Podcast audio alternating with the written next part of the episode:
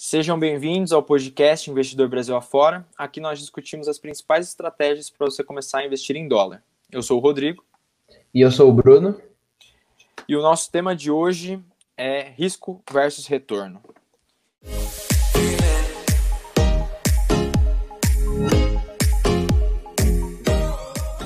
Então vamos começar a falar desse assunto aí, um, um item que o pessoal olha muito, nas análises e é muito importante, né? Então vamos uhum. esclarecer algumas coisas aqui para todo mundo.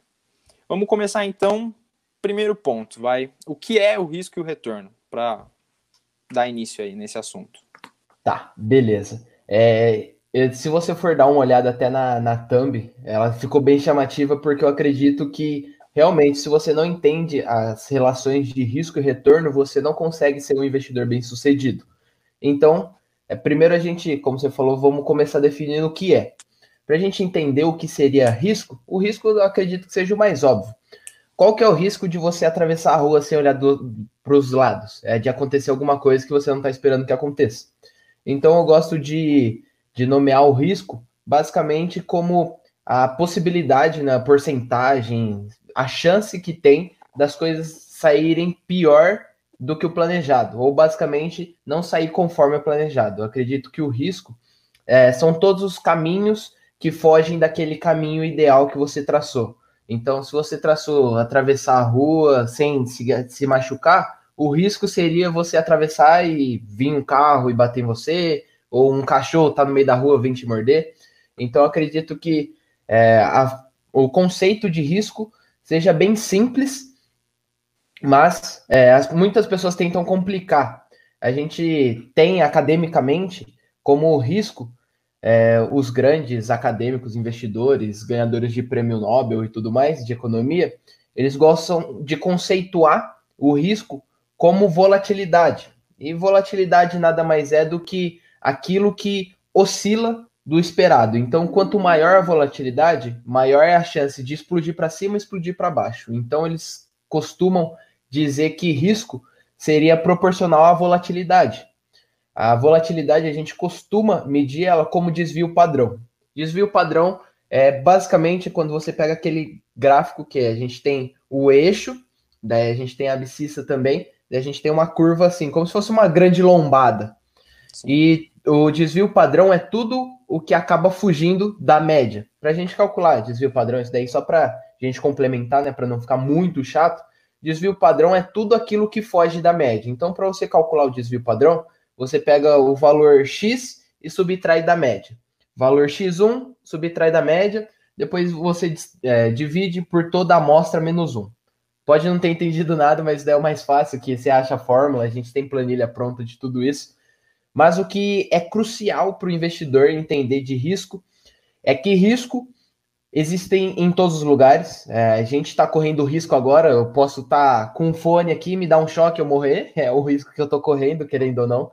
E o que a gente consegue é, é qualificar além de quantificar o risco. Então, eu acredito que qualidade venha antes de tudo, até para a gente conceituar risco, porque existem diferentes tipos de risco. Uma coisa é você correr o risco de você sei lá, você tá andando no escuro na sua casa, bater o dedinho e machucar. Outra coisa, você tá andando no meio de uma favela, sei lá, cheio de roupa, com carro aberto e tudo mais. São riscos diferentes, são qualidades de riscos diferentes. É, ambos são riscos, mas são tipos de riscos diferentes. Então a gente precisa entender é, essa qualidade de risco para a gente saber sobre qual risco a gente vai estar tá se expondo qual risco a gente vai estar tá mitigando, como a gente vai fazer para se expor a, aos melhores riscos ou diminuir o máximo os riscos. É, e também um ponto importante para a gente entender aqui é o risco de ruína. Daí é bom a gente sempre conceituar, porque risco da ruína é o risco que a gente sempre vai estar tá evitando. É 100% das vezes a gente vai estar tá evitando o risco da ruína. O risco da ruína nada mais é do que você se, é, se expor de uma forma que você pode perder tudo, realmente te levar à ruína. Então, esse é um risco. Eu aprendi com um grande mentor meu, que é o próprio Nassim Taleb e o Richard Rittenban. Eles são dois grandes mestres em gestão de risco. E o risco da ruína, eu vi a primeira vez no livro Antifrágil, é basicamente, ah, você pode ganhar 150 milhões de vezes o valor investido, mas você pode perder tudo também. Então, a partir do momento que você tem a chance de perder tudo e, vamos dizer, ficar literalmente na bosta, a gente é, sempre vai estar tá evitando esse risco, por maiores que sejam os retornos. Eu acho que deu para entender o que seria questão de risco. A gente já entendeu como média também, entendeu a qualidade e isso daqui, sei lá, vou tatuar no peito, nunca se expõe ao risco da ruína. Isso é, daí é algo é um que dos pilares que... principais que a gente tem que ter. Todo investidor Sim. sempre tem que ter isso. Isso. Porque não adianta isso... nada entrar uhum. e arriscar tudo que você tem, porque você não vai ter uma segunda chance. Exato, exato. É, vamos supor, você. Vou dar meu exemplo. Eu trabalho há mais de cinco anos, já, já ganho meu dinheiro e tudo mais. Vou, eu juntei cinco anos de dinheiro, vou lá investindo, aportando, aportando, aportando.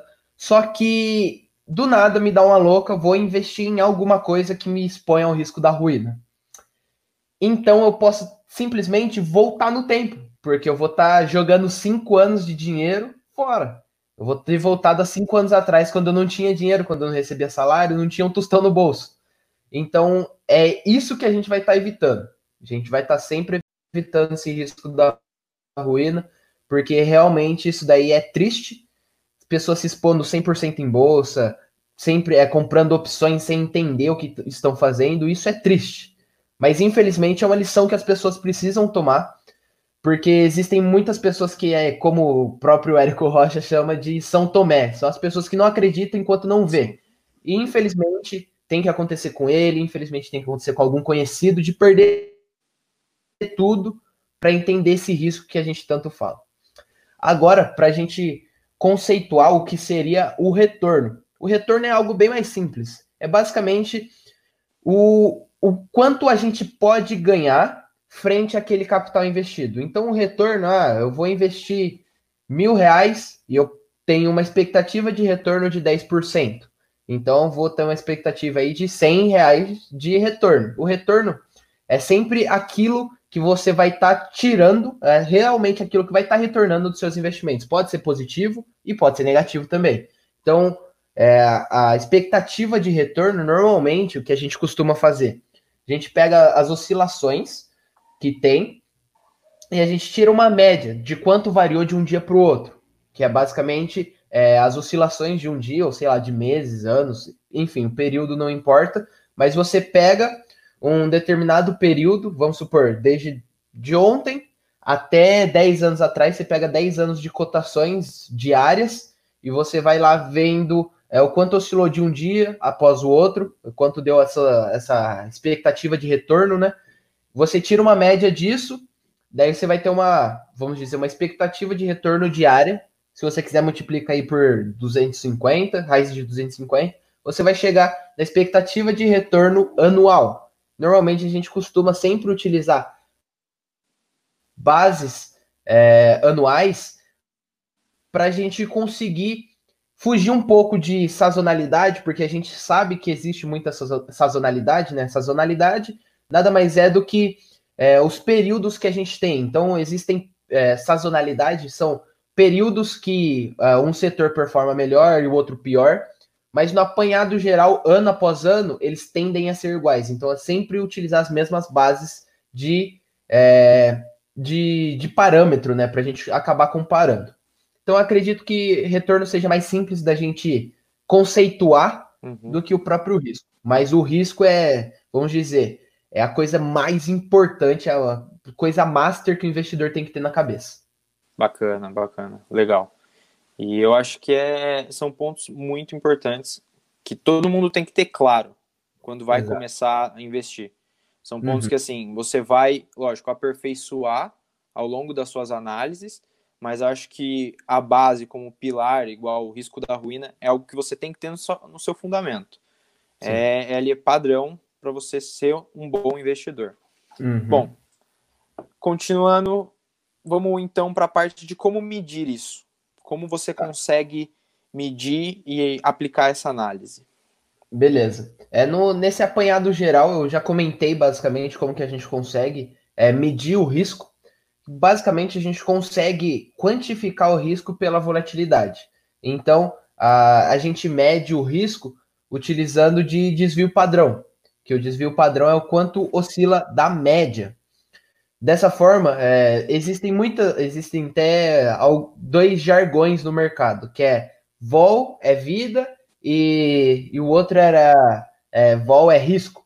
Então, que seria volatilidade, né?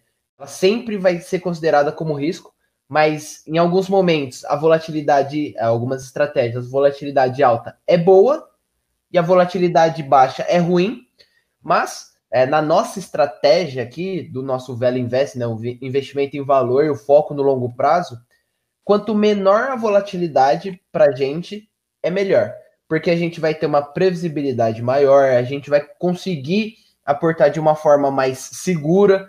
É, os vieses comportamentais que a gente tem, acho que dava até para a gente fazer um podcast sobre isso, ia dar um conteúdo uhum. legal.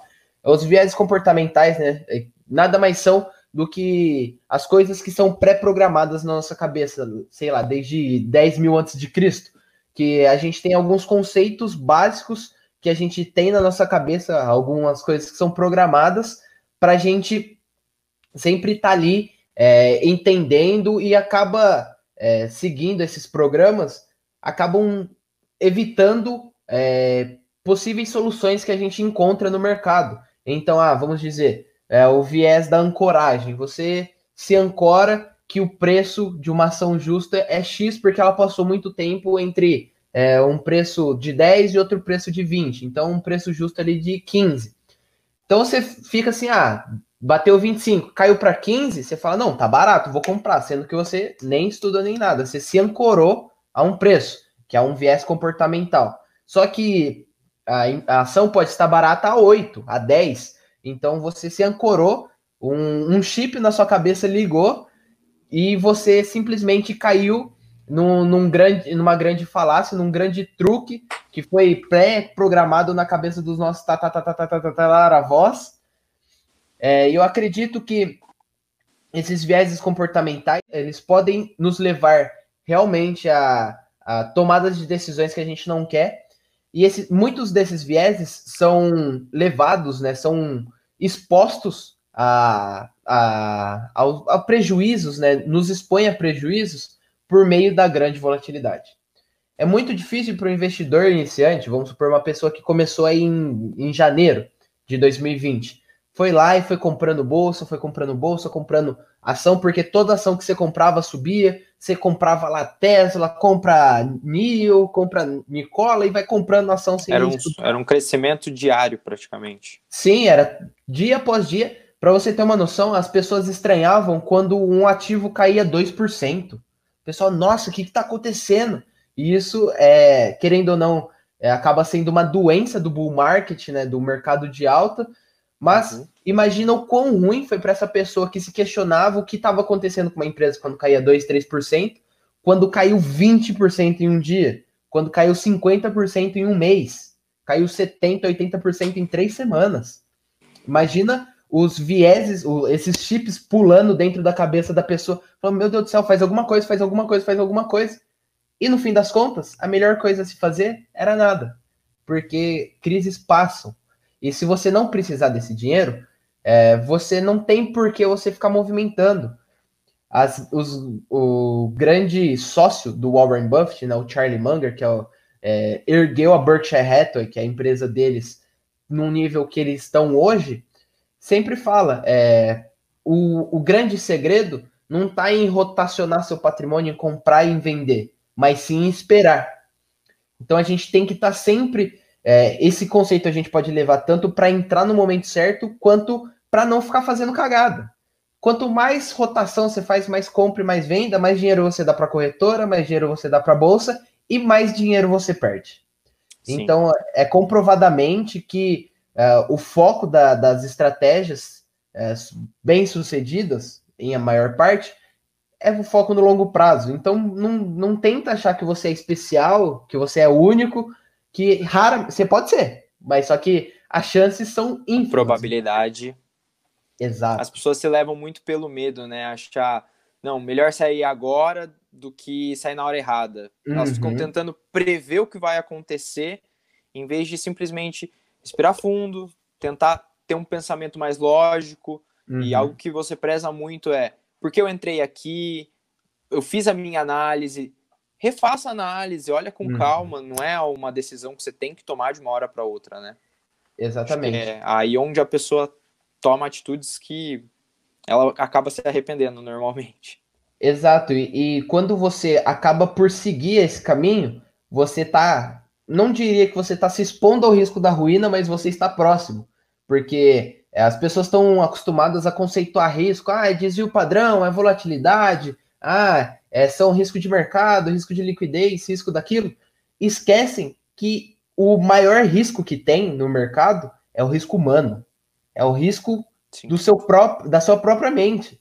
E esse é o risco que se você não estudar, não trabalhar, você não vai conseguir mitigar ele nunca, você nunca vai conseguir diminuir ele, porque você fala: "Ah, se eu tivesse feito isso antes, né, se eu tivesse feito isso lá atrás, hoje eu ia estar tá bem". Daí chega na hora que a sua estratégia fala: "Aperta o botão". Você não vai, você não aperta.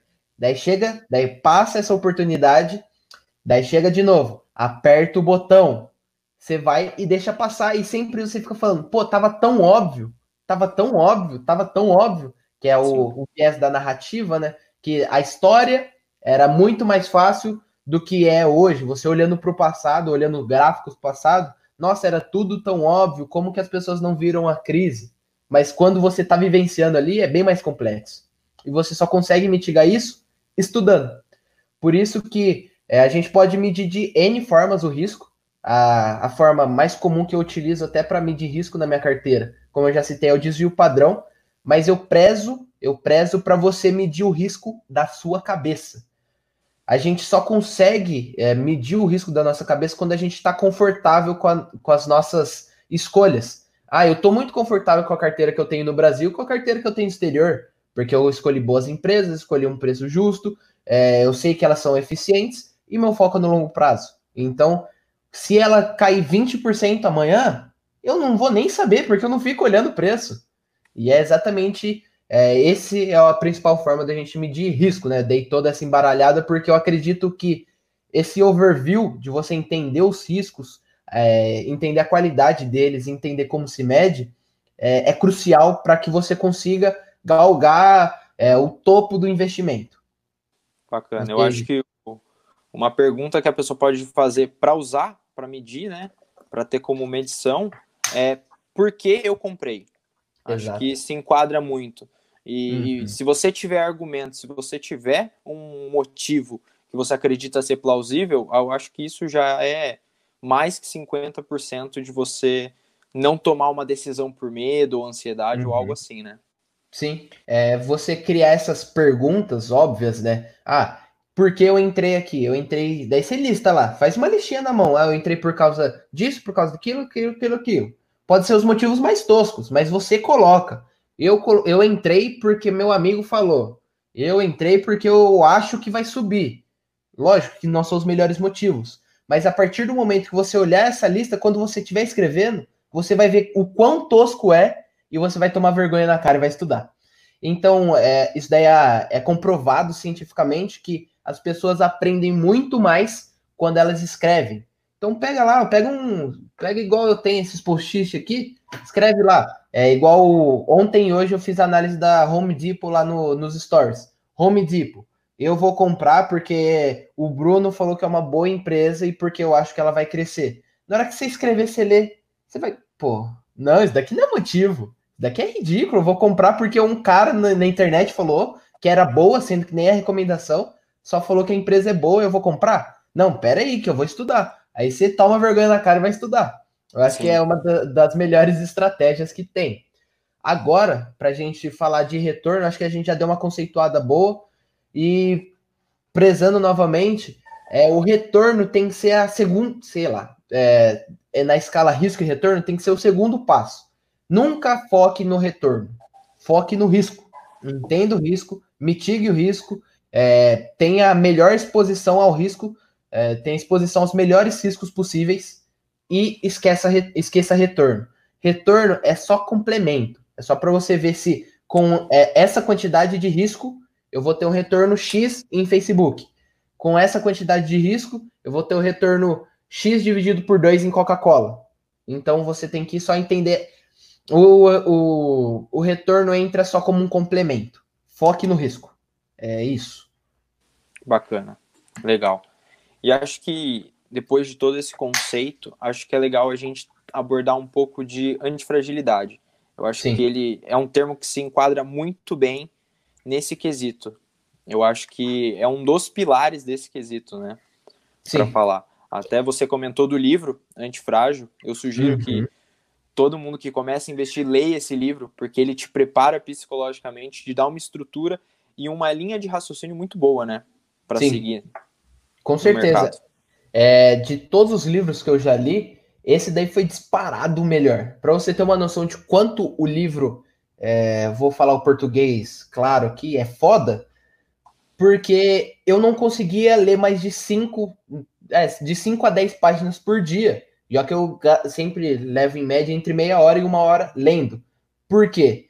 Porque era um livro extremamente denso, era soco na sua cara, atrás de soco na sua cara de conteúdo. É o Nassim Taleb só vai batendo, vai jogando, cuspindo informação na sua cara. Tanto é que eu aprendi diversos conceitos de medicina em um livro de antifragilidade, porque e também mitologia, principalmente, porque ele dá faz tantas analogias e com, dá comprovações da antifragilidade que você fica, meu Deus do céu, o que está acontecendo? Tinha página que eu tinha que ler e reler duas, três vezes, porque eu não entendia, eu lia, lia, relia, daí na terceira vez eu, pô, não, acho que agora entendi. Virava a página, mais soco na cara, e assim vai.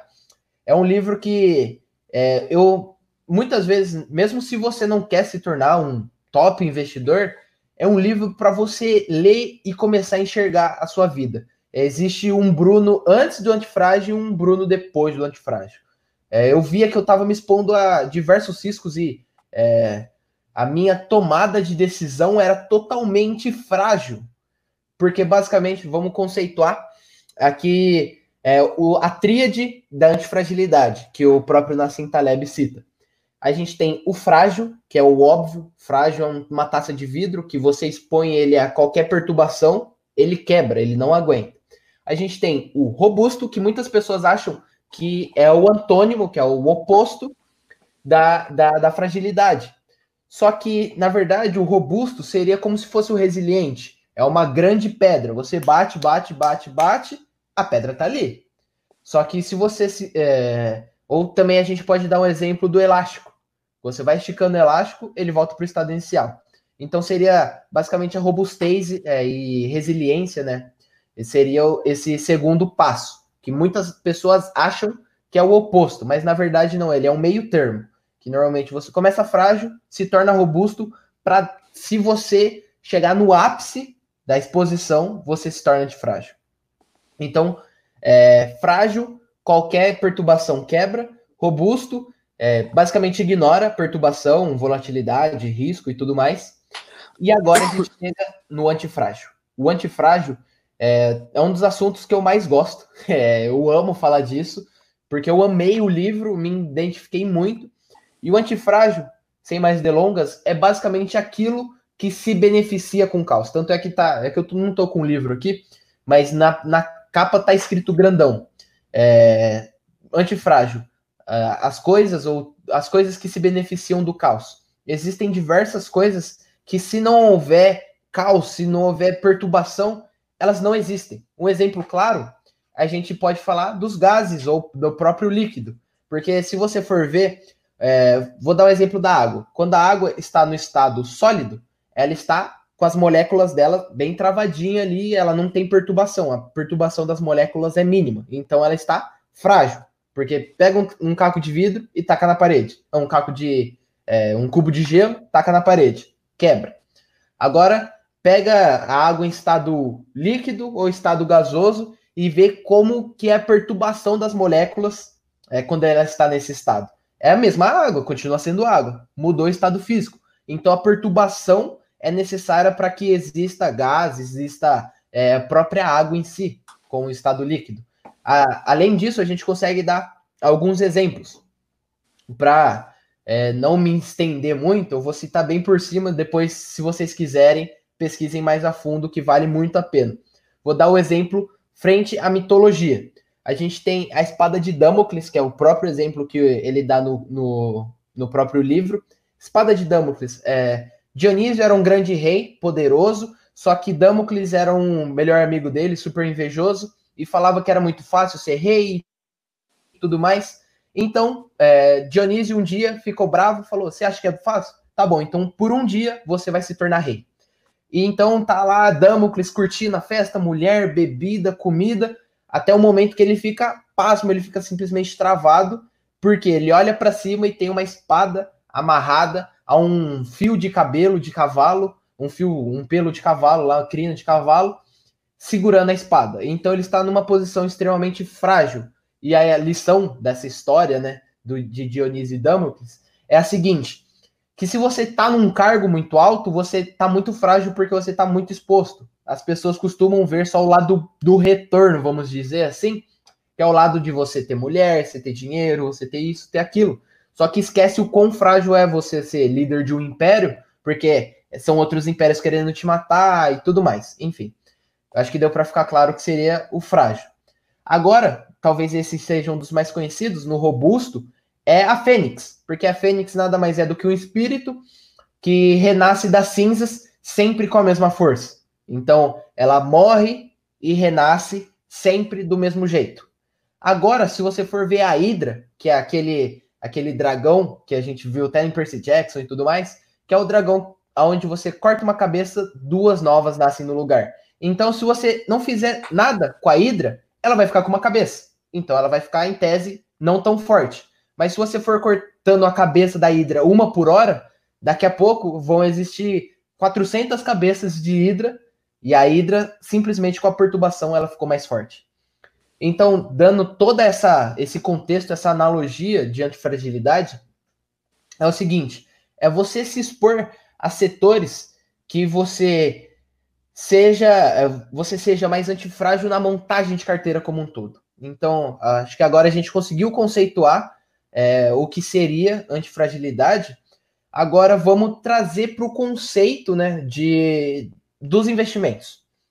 O que seria é, um investimento frágil? Eu acredito que o investimento que possa ser frágil é um investimento que, na melhor das hipóteses, você vai ter um retorno ok, mas na pior uhum. das hipóteses, você vai ter é, um risco da ruína. Então, vamos supor que aqui pode ficar meio técnico, se ficar muito técnico, vocês me dão um toque aqui que daí eu paro. Eu vou comentar um pouco sobre opções, que é um mercado não tão explorado ainda. Existem dois tipos de opções. As opções que é, basicamente opções são direitos. A call, que é o que te dá um direito de comprar um ativo, um determinado ativo a um determinado preço até uma determinada data. E a put, que te dá o direito de vender tal ativo em determinada data, é, em determinado preço. Então vamos lá. É, o que eu acho que seria frágil? Você vender call. Por quê? O ativo ele pode subir para infinito e ele pode cair só até zero. Então, a partir do momento que você está vendendo call, quer dizer que quanto mais o ativo subir, quanto mais a opção subir, mais dinheiro você vai perder. Então, se ele pode subir para o infinito, o seu, a sua perda pode ser infinita também. É, então, acredito que seja isso. Você vai estar tá se expondo a um risco muito alto para ter um retorno baixo. É, um, um, investimento robusto, eu acredito que possa ser a renda fixa. Renda fixa a gente pode conceitar até como é, um, um, investimento robusto, aí resiliente, por quê? Passa crise após crise, se for uma renda fixa boa, de curto prazo e tudo mais, tiver um duration baixo, ela vai passar crise, vai ter pequenas oscilações, não vai ganhar muito, mas também não vai ter muitos riscos. E agora a gente entra na parte antifrágil. Eu acho que a parte antifrágil a gente pode utilizar das opções também, porque você pode simplesmente é, fazer uma trava, comprar um straddle em si, e assim ficar mais complicado, mas você pode comprar ações também. Eu acredito que a exposição a ações é antifrágil, porque seu risco é extremamente limitado, mas seu retorno contanto que você dê tempo ao tempo, pode ser infinito. É, a gente até fez um post esses dias falando sobre re... os melhores, os maiores retornos que a gente teve lá nos Estados Unidos desde o IPO de cada empresa. Se eu não me engano, a Home Depot, que é uma empresa de, de varejo de construção, ela teve um retorno desde seu IPO de 689 mil, 680 e tantos mil por cento desde seu IPO. E o IPO dela foi, acho que, 1981. Então, sei lá, 35 anos, 38, alguma coisa assim, é, 30 e tantos anos, te deu um retorno de 689 mil por cento. É muito dinheiro, é muita grana. Muita coisa. É, se você tiver dado tempo ao tempo, você conseguiu aproveitar tudo. Você foi comprando, comprando, comprando a empresa boa, vai atrás, vai atrás, e você soube aproveitar. Então, você soube utilizar das perturbações do mercado para ganhar muito dinheiro. Então, acredito que a compra de ações seja algo antifrágil. Então, acho que deu para ficar claro aí. Acho que não ficou tão complexo, né? Não, não, deu para entender. Eu acho que ficou bem, bem claro, bem explicativo. E essa parte de fragilidade é muito isso. Por exemplo, às vezes as pessoas olham a ação subindo, subindo, subindo e falam assim: ah, não, já subiu demais. Acho que é melhor eu sair.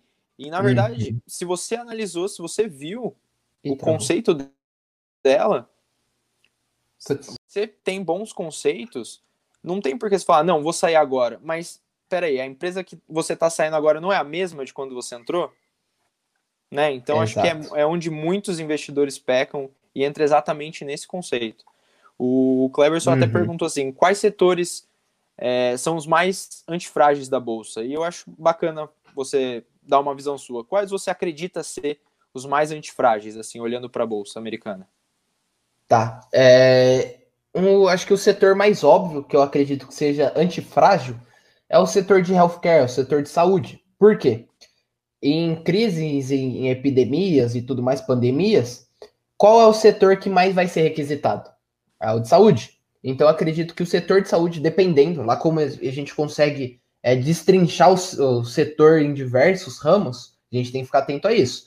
Mas é, eu acredito que o setor de healthcare é um setor extremamente antifrágil, que ele possa se beneficiar é, em crises que muitos setores vão estar se prejudicando. E eu também acredito que, entrando nessa parte de healthcare, não sei se. Eu acredito que seja uma das pernas, mas é o de saúde, é, de higiene pessoal. Colgate, P&G, são empresas que tendem a se beneficiar, porque é, por mais é, por maior crise que a gente esteja vivendo, eu não vou deixar de escovar o dente, mulher não vai deixar de menstruar, criança não vai deixar de cagar, é, você não vai deixar de cagar também, então você vai ter que Sim. ficar usando papel higiênico, absorvente, vai ter pasta de dente, shampoo. Então, são bens de consumo que você tem que ter que são extremamente é, necessários. Se você não escovar o dente, você vai gastar muito mais dinheiro com o dentista, vai ficar com dor e tudo mais. Então, o primeiro setor que eu acredito seja antifrágil é a parte de healthcare.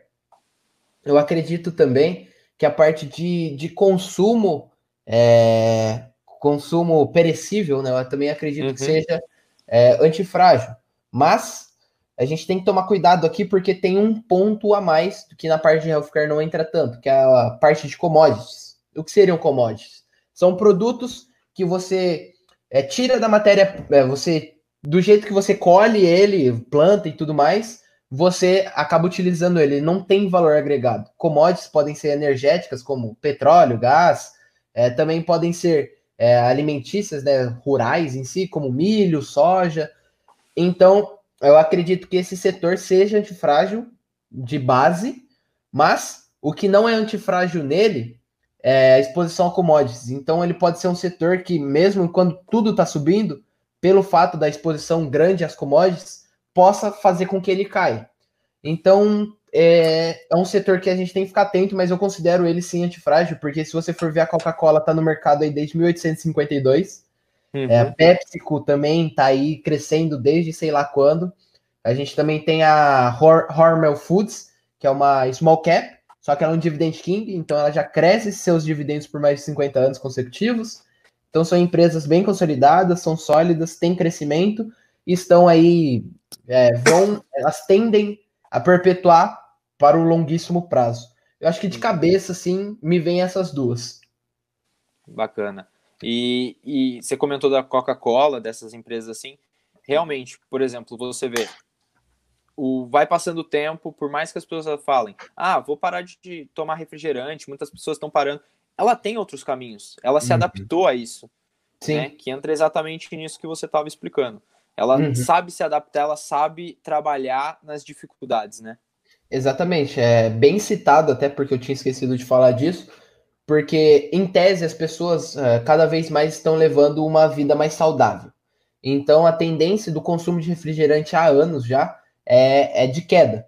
Então a Coca-Cola, o que, que ela? Você acha que um império como a Coca-Cola vai cair? Nunca, não tão rápido assim, ela não vai se deixar render, porque ela é extremamente antifrágil. Ela viu isso antes e já começou a tomar outras providências. Ela é dona de marca de água, ela fez uma aquisição grande de, é, de uma grande é, cafeteria, né, uma empresa de café. Então, ela também tem sucos, Del Valle e tudo mais. Então, ela simplesmente pegou é, essa exposição que ela tinha, a fragilidade que ela tinha de exposição ao mercado de refrigerantes e está remodelando toda a sua estrutura e está se tornando cada vez mais antifrágil. Por quê? Se é uma empresa que ela só entrega resultado após resultado, o consumo de refrigerante continua subindo, ela ia ser simplesmente uma empresa robusta, perene, que está subindo, vai subindo, vai subindo, vai subindo. Mas ela foi exposta a uma perturbação, que é a diminuição de consumo, e ela está sabendo se virar muito bem. A PepsiCo é um grande exemplo também, sendo que hoje a PepsiCo, que é a proprietária da Pepsi, muitas pessoas conhecem a PepsiCo por causa do nome Pepsi mas uhum. ela possui, se eu não me engano, 53 ou 57% da sua receita hoje é proveniente de snacks. Ela é dona de Doritos, Fandango, Cheetos e tudo mais. Então, apesar dela ser conhecida pelo refrigerante, ela já está tomando outros caminhos, que é, seria a parte de snacks, né? Que seriam os uhum. petiscos uhum. si. Nesse caso, atacando até outro segmento, né? Outro segmento. Que não seria nem mais bebidas. Exatamente. Sim. Bom, vamos continuar aqui. Acho legal também trazer para o pessoal, abordando entre risco e retorno, um pouquinho de convexidade e concavidade. Qual seria essa diferença? Como seria, como você puder conceituar cada uhum. termo aí, uma, um breve conceito para a galera que ah. às vezes não conhece. Uhum. É, esse daqui é um dos principais motivos, é, o conceito de con, é, convexidade é um dos principais motivos de eu gostar tanto de estudar sobre opções, porque é convexidade e concavidade na veia. Então vamos lá. O que seria é, algo côncavo? É côncavo é quando a gente tem um espelho assim. Deixa eu ver se meu dedo tá torto. É assim.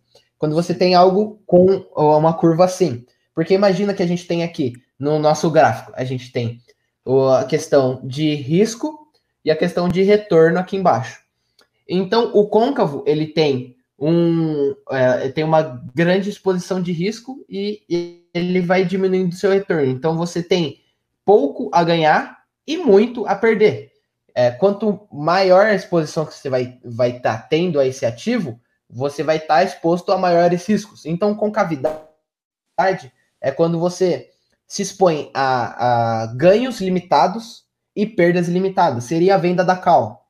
É, seria isso, basicamente. Você tem. O que, que uhum. você ganha? Você ganha um prêmio, sei lá, de 8%, se, se tudo der certo, mas se tudo der errado, você pode ficar até com dívida. Que é uma das únicas formas de você ficar endividado assim é você vender alguma coisa que você não tem, né? Vender uma call e ela subir infinito. Então a gente precisa ficar bastante atento a isso. Concavidade. É, você ganha isso se tudo der certo, mas perde isso daqui se tudo der errado. Agora, conceito de con, é, convexidade é ao contrário. Você pode perder isso se tudo der errado, e se der certo, você ganha isso. Então aqui a gente, é, para dar um exemplo, é, seria a estratégia do pozinho, vamos dizer. A estratégia do pozinho o que, que é? Você comprar calls é, ou puts muito fora do dinheiro, você paga centavos, porque se tudo der certo, esses centavos viram reais ou viram dólares e você ganha muito. Se der errado, você perdeu algum pouco dinheiro que você tinha ali. Uhum. Eu vivi isso na prática na crise. Porque eu sempre costumo comprar um pozinho, um segurinho de carteira ali contra o risco de cauda. E o que, que eu fiz? É, eu tinha colocado a ordem errada, era para eu ter colocado 400 reais, só que foi um zero a menos e eu acabei comprando só 40 reais. de um, de um pozinho, nem era tão pozinho, era 35 centavos a put, que era o que me permitia vender, que é o seguro de carteira, né? A gente pode até comentar isso daí mais pra frente. Uhum. Então eu fiz um seguro de carteira com 40 reais, porque eu apertei um botão errado, era para ter apertado um zero a mais. E sabe quanto que eu tirei nesse daí? 2.714 reais. Nossa. Em um mês. Então, eu tive uma valorização aí de 7.700%, porque eu paguei 35 centavos em cada opção e elas explodiram para 27 reais cada uma. Eu tinha, sei lá, 10, 20, alguma coisa assim. É, e é algo que, pô, se eu tivesse colocado 400, eu tinha tirado 20 conto. se eu tivesse Sim. colocado a ordem certa, ou se eu tivesse errado para um zero para cima, eu tivesse colocado 40 mil, é, 4 mil na verdade, eu tinha tirado 200 mil. Então a convexidade é isso. Se eu perco, eu perco 40 reais. Como eu ganhei? Eu ganhei 2.700 reais. Então a convexidade na prática eu vivenciei isso daí. Claro uhum. que foi sorte, a exposição ao mercado, sim. Não vou falar que foi 100% premeditado, porque senão eu faria de novo. Quem não quer ficar fazendo 7.700% direto? Foi sorte, mas é, eu me expus à sorte. Então você tem que estar tá ali jogando o jogo todo dia, é, tem que estar tá exposto ao mercado para você ter essa sorte também. Então, eu acredito que, que tenha ficado claro. Convexidade, pouco a perder, muito a ganhar. Concavidade, ao contrário, é ganha pouco e perde muito. Bacana. E acho que assim, passa ser, é sorte, só que você estava ciente disso, você soube analisar o mercado e identificar um momento em que assim, não, eu uhum. vou entrar aqui porque eu sei que o meu. Você soube analisar o seu, retorno, o seu risco e o seu retorno. Eu sei que o meu retorno, o meu risco é pouco, porém uhum. eu posso ter um retorno muito grande e você soube analisar o momento certo. Às vezes é isso Sim. que falta para as pessoas. Elas querem acertar totalmente na sorte. E às vezes uhum. você precisa, às vezes, de sorte? Precisa, mas você precisa ter um pouco do, do estudo, sua uhum. análise, entender onde você está para saber entrar, né? Acho que não. Sim. É porque a sorte é uma consequência. Sim. É, eu pensei basicamente na convexidade que eu estava me expondo no mercado. Por quê? Eu comprei essas opções logo que começou esse burburinho muito forte de coronavírus lá na China. E eu fiquei falando para mim, eu confesso, eu fiquei falando, pô, isso daí é uma gripezinha, não vai dar porra nenhuma, não, não vai nem chegar aqui. A China é longe pra cacete, ninguém vem da China pra cá. Mas eu falei, e se der errado? Falei, pô, se der errado, a merda vai ser grande, que a gente tá vendo a merda acontecendo aí. Sim. Eu falei, ah, eu acho que não vai dar nada. Mas, e se der? Falei, vou pegar 400 é, conto ali, sei lá, ia dar, sei lá, 0,5% da minha carteira de ações. Eu falei, ah, o aporte desse mês, em vez de eu aportar mil reais, vou aportar 600 de ações e 400 eu vou me expor a, a, as puts, a essa proteção de carteira. Então eu falei, pô, eu acho que não vai dar nada.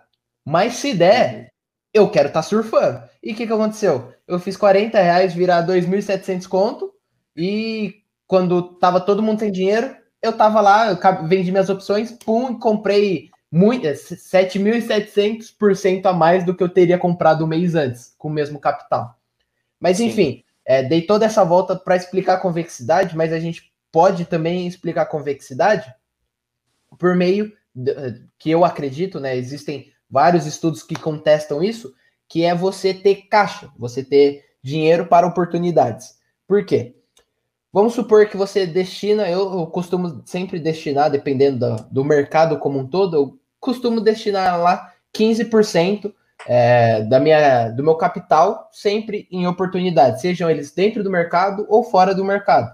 Então, se ah, apareceu a chance de eu abrir uma franquia, pô, pega essa grana e invisto lá. Ah, apareceu uma chance, uma empresa, sei lá, Coca-Cola foi para 50 centavos. Eu vou comprar para caralho. então, eu pego esse dinheiro para essas oportunidades. E eu acredito que essa seja uma forma bem antifrágil. Por quê? Se você tiver 15% da sua carteira é, em oportunidades, quando aparecerem as oportunidades, se aparecerem as oportunidades, você vai estar tá 15% mais perto do seu objetivo. Você vai estar tá comprando forte, vai ter 15% a mais de dinheiro para você aportar. Se não aparecer nenhuma oportunidade, você tem os outros 85% da sua carteira cumprindo sua função, a renda fixa sendo renda fixa, as ações puxando para cima ou para baixo. Então, acredito que você tem uma reserva de oportunidade, tanto para sua vida dentro e fora do mercado, é crucial. Além das suas reservas de emergência e renda fixa, você ter uma reserva de oportunidade, mas também não vai fazer uma reserva de oportunidade de 95%. Isso daí, para mim, não faz sentido, porque o maior fator que conta para o sucesso no longo prazo é a exposição ao mercado. Se você não está exposto ao mercado, ah, meus 5% multiplicaram por 7.700%. Imagina se meus 5% aos 40 conto. Ah, fiz 7.700%. Mas beleza, quanto que eu tava, eh, quanto que eu tenho agora? 2.700 reais. O que, que você vai fazer com 2.700 reais? É porra nenhuma. Não, não, não é nada que vai fazer eu me aposentar. Então, eu acredito que você ter caixa é bem, bem, bem antifrágil se você fizer da forma certa, né? Bacana, legal. Acho que é um ponto a se olhar e se analisar quando você estiver se estruturando ali nos seus investimentos. Sim, é por isso que eu sempre prezo, né, para você olhar sua carteira como um todo. Olha qual ativo que está tomando qual função, porque daí, às vezes, é, isso daqui é um conceito bem citado no livro, que é, dentro da sua carteira você pode ter diversos ativos frágeis, mas sua carteira vai estar antifrágil. Então, uhum. muitas vezes é assim: o conjunto de restaurantes é antifrágil. Por quê? Um restaurante só, ele é extremamente frágil. Mas só que quanto mais restaurante vai tendo, maior é a competitividade, os preços melhoram e a tendência é que quem sobrevive fica mais forte. Então, o, o conglomerado de restaurantes acaba sendo antifrágil porque o restaurante do tiozinho ali da esquina é frágil. Sim. É. Isso mesmo. Bom, vamos lá. Tem um próximo tópico aqui que eu acho interessante abordar, que é o modelo de precificação dos ativos de capital. Uhum. Tá. Vamos lá. É, isso daí, para quem não, não entendeu o que o Rodrigo falou, é o famoso CA, é, CAPM, é o Capital isso. Asset Pricing Model. Basicamente, é um conceito bem utilizado para quando você, principalmente, você faz valuation. Se você faz valuation, você nunca nem ouviu falar nisso daí, provavelmente. É, o Capital Asset Pricing Model é uma forma, para não ficar tão chato, que eu sei que falando aqui acaba ficando chato, mas é assim: existem três pontos principais dentro uh, do, é, do retorno esperado ali, do, do, do CAPM, do modelo de precificação. O que, que acontece? A gente tem a taxa livre de risco.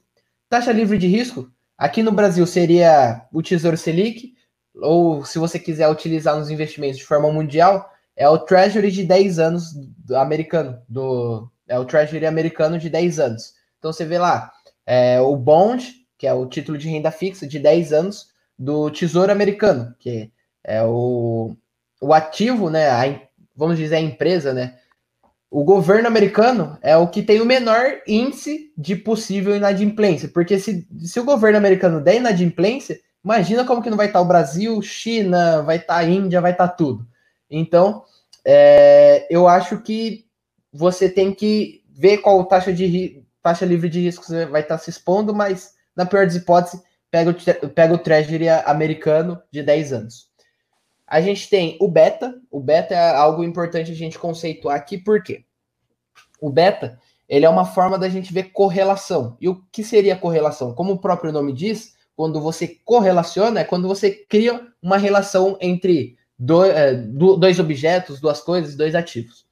Então, o beta nada mais é do que a correlação do ativo que você está analisando, vamos supor que você está analisando Disney, o beta da Disney é a correlação da Disney frente ao S&P 500, que é a média do mercado americano. Então, é, o, a correlação beta, ele nada mais é do que a variação, ou seja, a Disney hoje subiu 1%. O que, que o S&P fez? Ele subiu 1%? Então, o beta é próximo de 1. Então, quando uh, o mercado sobe, a tendência da Disney é subir. Quando o mercado cai, a tendência da Disney é cair na mesma proporção. Porque é, o beta também nos mostra proporção. Você tem um beta de meio, quer dizer que quando a bolsa sobe 1%, o ativo sobe meio por cento. Quando a bolsa cai 1%, o ativo cai meio por cento. Então, beta basicamente seria essa correlação. E nosso terceiro ponto é o prêmio de risco, é o, o quanto você vai estar tá pedindo de prêmio para você estar tá se expondo aquilo lá frente à renda fixa. Ah, se eu investir na renda fixa, eu vou ter um retorno anual, sei lá, de 2%. Para eu estar tá investindo em ações, eu vou, eu vou pedir no mínimo é, 2% mais alguma coisa. Porque senão não faz sentido eu correr o risco para eu ter o mesmo retorno do ativo mais, mais, o ativo livre de risco, que a gente citou anteriormente. Então, é, já que a gente conceituou aqui o que seria cada ponto, a fórmula é a seguinte: taxa livre de risco mais o beta vezes o prêmio do mercado. E muitas vezes a gente pode utilizar isso daí com uma taxa de desconto. Aqui a gente vai acabar se tornando um pouquinho mais técnico, mas vou tentar fazer umas analogias para ficar simples. Basicamente, no valuation, o que, que você faz? Você faz uma projeção, é, isso daí no fluxo de caixa, né? O, o fluxo de caixa descontado. Você projeta quanto tempo e quanto, quantos por cento vai estar tá crescendo o fluxo de caixa, em, em, normalmente em 10 anos, você vai ver, ah, sub, eu acho que vai estar tá crescendo 10% ao ano nos próximos 10 anos. Você projeta um crescimento de 10%, só que o dinheiro daqui 10 anos vale muito menos do que o dinheiro hoje. Então a gente precisa trazer ele a valor presente, a gente precisa descontar esses 9 anos, esses 9, 10 anos que a gente vai estar tá estipulando para o valor de hoje. Então a gente utiliza uma taxa de desconto. E normalmente a gente utiliza do CAPM, pode utilizar ele para estruturar o que a gente chama de WACC, que a gente pode conversar depois também, que é um assunto bem denso, mas que seria como se fosse a taxa de desconto. Então, o CAPM é estrutura fundamental para você utilizar na taxa de desconto. Então, a gente consegue utilizar o, o CAPM para a gente estipular o retorno esperado para o risco que a gente vai estar tá tomando. eu, Agora eu, eu acredito que um resumão. Voltou? Um resumão voltou. de CAPM seria basicamente isso. Bacana. Acho que deu para todo mundo ter uma noção de como funciona e como olhar. Depois, se alguém tiver alguma dúvida da fórmula, pode mandar uma mensagem que a gente passa. Mas uhum. se você pesquisar, você consegue achar bem tranquilo, né? Sim, tranquilamente. É, o que também acho que vale a pena a gente citar aqui é um nome, que é o Markowitz. O Markowitz, ele é um dos grandes, ele ganhou um prêmio Nobel de economia e tudo mais. É, e basicamente, o que explica nessa teoria do, do Markowitz de relação risco-retorno? Você cria uma fronteira eficiente que ela basicamente ela faz uma curva assim que dependendo da exposição que você vai ter a, a, a dois ativos, a mais ativos, você vai estar tá tendo um retorno menor, porque você vai estar tá caminhando para a esquerda no gráfico e vai estar tá tendo um risco maior. Então, é, a gente precisa se atentar a isso, prestar atenção a essa fronteira eficiente, é, sei lá. Para explicar tudo isso, eu levaria uma hora pra, só para explicar fronteira eficiente é, e todas as estruturas de Markowitz, mas o que a gente precisa entender é estruturar, criar uma conjuntura para que você consiga diminuir seus retornos, é, diminuir seus, seus riscos e aumentar seus retornos. Por isso que eu falo tanto da diversificação. Uhum. A diversificação é, foi o, o Markowitz, o Harry Markowitz, ele ganhou o prêmio Nobel de Economia por causa disso, que ele fez diversos estudos e comprovou que você poderia correr menos risco e aumentar seus retornos. E nesse caso, ele conceitua risco como desvio padrão, a volatilidade, né?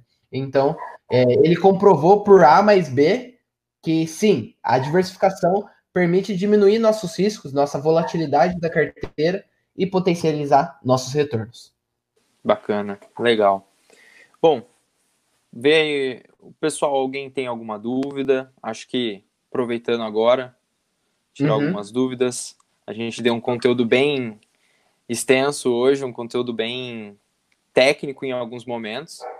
Uhum. Acho que a gente conseguiu dar umas explicações bem profundas aí para facilitar no entendimento. Uhum.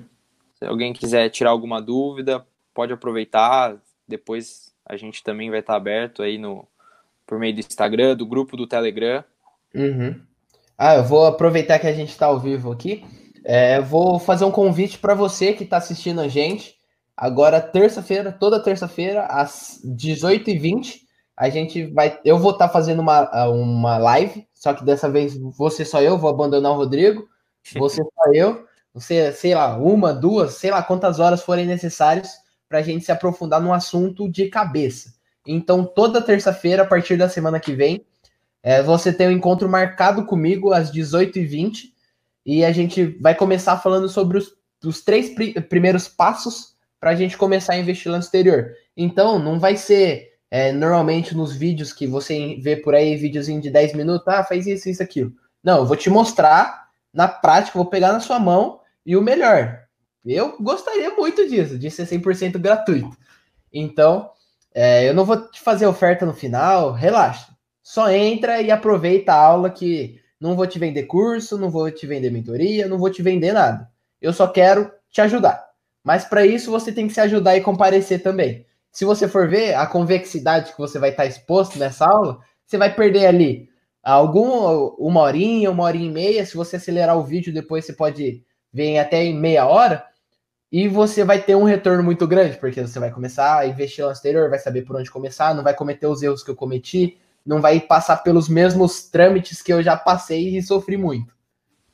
É, acho que você vai ganhar uma das principais coisas, o tempo, né? Uhum. Você vai poupar muito tempo em, de perdas e bater cabeça, que lá na frente vai fazer muita diferença. Com certeza. É, chegou uma pergunta do Kleberson aí, né? Isso. É, e o risco Brasil? Até que ponto ele influencia na vinda de investidores estrangeiros? É, esses conceitos de macroeconomia, querendo ou não, a gente acaba entrando numa parte macroeconômica aqui. É um pouco mais complexo. Mas para você entender, é, é, o seguinte: é, o risco Brasil é uma grande. é um, um dos maiores problemas que a gente tem. É, investir única e exclusivamente no Brasil. A gente tem o risco Estados Unidos, a gente tem risco Rússia, risco China. Por isso que a gente investe em mais de um mercado sempre para a gente estar tá diluindo esses riscos. O problema do risco do Brasil, primeiro, é política. O Brasil, quando não está passando por problemas econômicos, está passando por problemas políticos que acabam acarretando em problemas econômicos também. É, o risco Brasil ele influencia tanto quanto a própria economia do Brasil. Por quê? Uma coisa muito boa que aconteceu para a estrutura do Brasil como um todo nos últimos anos foi a queda da taxa Selic. A taxa Selic caiu lá de 2014, 2015 de 10, 14, sei lá, por cento, para hoje, nem sei quanto que tá, 2,20%, 2,25%? 2,25%. Então, caiu muito, o que facilita as pessoas captarem mais crédito, investir mais e o país crescer. Mas os investidores estrangeiros, eles não enxergam isso como bom. Eles preferem é, ter um, um, uma taxa Selic maior, porque daí eles conseguem fazer o carry trade. Eu tenho então um vídeo no canal explicando mais aprofundado sobre isso, mas o carry trade é o seguinte: eles captam dívida ou eles pegam dinheiro lá nos Estados Unidos, que as taxas são próximas de zero, investem em renda fixa em um país que tem um risco maior, então a, a renda fixa remunera melhor. Então, lá em 2014, é, tinha muito capital estrangeiro entrando no Brasil por causa do carry trade. Então, era muitos dólares entrando, porque eles pegavam dólares é, e transformavam em real, e já ganhavam no câmbio, e assim é, eles investiam em renda fixa também. Então, a renda fixa pagando lá 14% em tese, sem correr tantos riscos, é, para você conseguir ter 14% em, em ações, de uma forma consistente e, vamos dizer, garantida, é muito difícil. Você não tem garantia que você vai ter um retorno de 14% ao ano. Então, é, era uma estratégia, uma estratégia bem utilizada pelos americanos, por isso que tem muito capital saindo do Brasil porque eles estão vendendo aqui, estão, sei lá, comprando África do Sul, estão comprando é, Índia, estão comprando outros países que a, a taxa de juros é maior, estão fazendo esse carry trade. Mas voltando à questão do risco Brasil, a gente tem que entender que não é uma, uma única nuance que vai acabar distorcendo tudo. É o, um conjunto.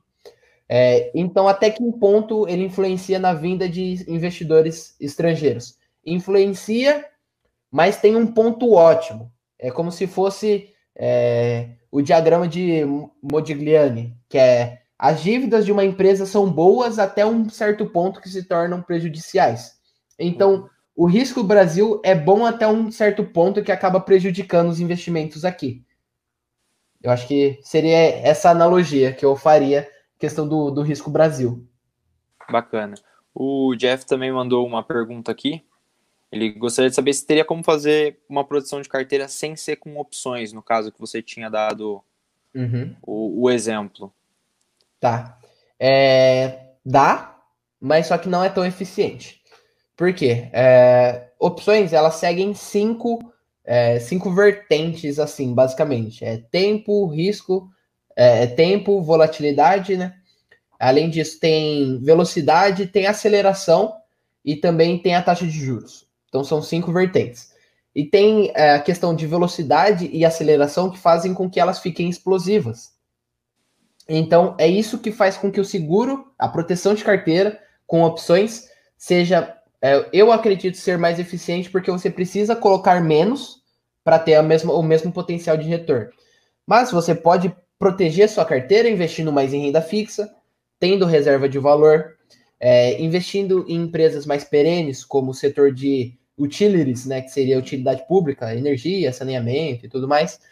Então você pode fazer de diversas formas, mas vão ser menos eficientes. Vou dar um exemplo. Na grande, é, no grande Corona Crash, se você for ver o quanto a Waste Management, quanto a American Water Company, é, quanto a, a Next Era Company, elas caíram é, elas caíram muito menos, porque são dos setores de utilities, de utilidade pública.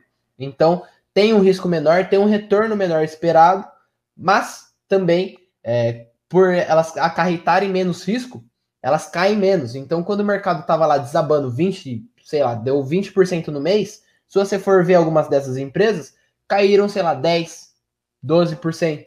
Se você for ver, pô, mas eu fiz uma proteção de carteira que caiu 12%? Sim, porque a média do mercado caiu 30. Então, pô, se você for tirar a base o seu benchmark, você tá bem pra cacete. Pô, você tá muito bem. Você pode fazer um seguro de carteira também comprando é, uma moeda forte. Por isso que eu prezo tanto por investir no exterior. Minha, minha parte da carteira é, exposta no exterior, no meio do Corona Crash, teve 40% de valorização. Por quê? Eu estava comprado em ETFs inversos, é, isso daí a gente pode até se aprofundar em uma aula só de uma classe de ETFs, que é o seguinte: existem ETFs que permitem a exposição a derivativos com um potencial de risco retorno menor. Você vai estar com menos risco, porque o máximo que você vai perder é zero. É, existem derivativos que permitem que, que fazem com que você crie dívida. É, então você vai estar com risco menor, que é o máximo perder tudo. E o potencial de retorno é bem menor, porque você paga taxa e tudo mais, não tem aquela explosão que tem as opções. Mas eu estava comprado em ETFs que ficam vendidos, então é, só isso daí valorizou 20, 30%, mas o dólar valorizou mais 20, 20 ou 30% em um mês também. Então, é, existem diversas formas de você fazer proteção de carteira. Mas eu não ficaria tão preocupado no início com proteção de carteira, porque você precisa entender o balanço ótimo da sua carteira em relação é renda fixa e renda variável. Não se prende a esse negócio que você lê um investidor é, inteligente, que é um dos melhores livros, não estou questionando, mas muitas pessoas se prendem a isso, ainda mais tem muitos digital influencers aí que se prendem muito a ah, tem um conservador, moderado e arrojado. É 25 aqui, é 75 ali, é 50 50 e o outro é 75 e 25. Não. Você fala, pô, eu tô exposto ao mercado, tô com 40% em renda variável no total. Nossa, mas eu tô com medo de cair 20, 30% o mercado aí. Então 40% não é para você. Diminui, vai para 30. Não, 30% para mim eu tô tranquilo. Cair 20%, é, eu tô aí bem sossegado, minha carteira inteira vai estar tá bem mais tranquilo. Beleza. Agora, não vai colocar lá 100% em ações, daí você tem que se preocupar com seguro de carteira. Porque se você tiver 100% exposto à renda fixa, pô, se o mercado fizer assim, é seu patrimônio todo desabando 20%. Então a gente tem que ficar bastante atento a isso. É. é. proteção de carteira é algo muito bonito, mas na prática pode corroer seu patrimônio se não for feito da maneira certa. E eu acredito que a melhor, o melhor, a melhor proteção de carteira que você pode fazer é uma carteira muito bem sólida. Bacana. O Cleberson fez mais uma pergunta aqui. Investir em ETF de ouro, ele atestou um exemplo aqui, o IAL, ajuda a proteger a carteira? Você acredita que seria uma forma de proteger? Sim, é, eu tenho, na época, eu estava com 30% ou 40% da minha carteira no exterior em reserva de valor, ou seja, em ouro. Eu estava comprado em AL. Tô comprado até hoje, na verdade. Então, no meio do Corona Crash, quando tava tudo caindo, o ouro tava lá oscilando um pouquinho. No mercado deu a circuit breaker, caiu lá 10%, o ouro caiu 3%. Deu lá 5%, o ouro caiu 2%. Ah, caiu lá 2%, o ouro ficou lateralizado. Eu acho que o ouro sim pode ser uma proteção, mas você tem que ficar muito atento, porque é, o ouro nada mais é do que a própria prova de relação é, oferta e demanda. Por quê? O ouro não gera caixa, não é uma empresa que gera lucro, que gera caixa. A quantidade de ouro que a gente tem no mundo é limitada. Então a questão de oferta, é, de oferta e demanda, vai ser a única coisa que vai oscilar o preço. Por quê? Ouro é em commodities, é uma commodity é uma, são os metais, uma commodity se encaixa nos metais preciosos. Então, eu acredito que você, é, sei lá, você tem uma pequena parcela em ouro, faz sentido contanto que você tenha essa mentalidade. Ouro é uma reserva de valor. Reserva de valor se compra em dia de sol. Então o mercado está explodindo para cima, compra ouro. Mercado explodindo, alta atrás de alta, e já começa a ser algo extremamente especulativo, como eu acho que está hoje, comprar ouro. Mas compra ouro nesses dias que o mercado está subindo. Não vai comprar ouro no dia que o mercado está caindo, porque a tendência é a, o beta, a correlação do ouro com o mercado tende a ser próxima de zero ou meio. Então, o mercado quando sobe, o ouro sobe menos, quando o mercado cai, o ouro cai menos. Mas também a, a eu não sei se seria meio ou menos meio. Porque normalmente o ouro ele tem uma correlação próxima de zero ou até inversa, na verdade, com o mercado. Então, quando o mercado está subindo muito, a tendência é que as pessoas estejam vendendo ouro e comprando ações. Ah, quando o mercado está caindo, quer dizer que provavelmente as pessoas estão vendendo ações e comprando ouro. Porque pode ver que nos dias de queda forte, forte, né? Forte 2%, 3%, pode ver que o ouro ele tende, não é 100%, porque nada no mercado é 100%, mas ele tende a subir. Então, eu acredito que sim, mas, é, querendo ou não, é, pode ser contado como um pouco mais de, de estratégia. Você tem que ser um pouco mais estratégico quando você vai comprar IAL. Não é simplesmente comprar, comprar, comprar, comprar, comprar. Acho que você tem que saber quando comprar. Bacana. Lembrando também que a gente não é nenhuma indicação, a gente está falando é. como a gente olha o mercado como a Sim. gente analisa alguma das estratégias, né? Acho que você uhum. traz muito o, seu ponto de vista de estratégia para deixar claro e para facilitar o modo como todo mundo enxerga, né? Sim, lembrando, cada um é. tem que a gente tem que usar como base, uhum. mas no fundo, no fundo, é o seu dinheiro, é você que tem que tomar a decisão final. A gente só tenta facilitar todo esse caminho, porque é muito conteúdo que você tem que ter nessas Sim. tomadas de decisão. Bom, com isso a gente encerra o nosso episódio do podcast de hoje, Investidor Brasil Afora. Na descrição a gente vai deixar o link, né, do uhum. grupo do Telegram, do Instagram e do Facebook, do YouTube, da nossa página do YouTube. E você uhum. pode entrar lá, tirar dúvida, tem muito mais conteúdo, igual esse, até melhor. Então a gente te espera e até o próximo episódio.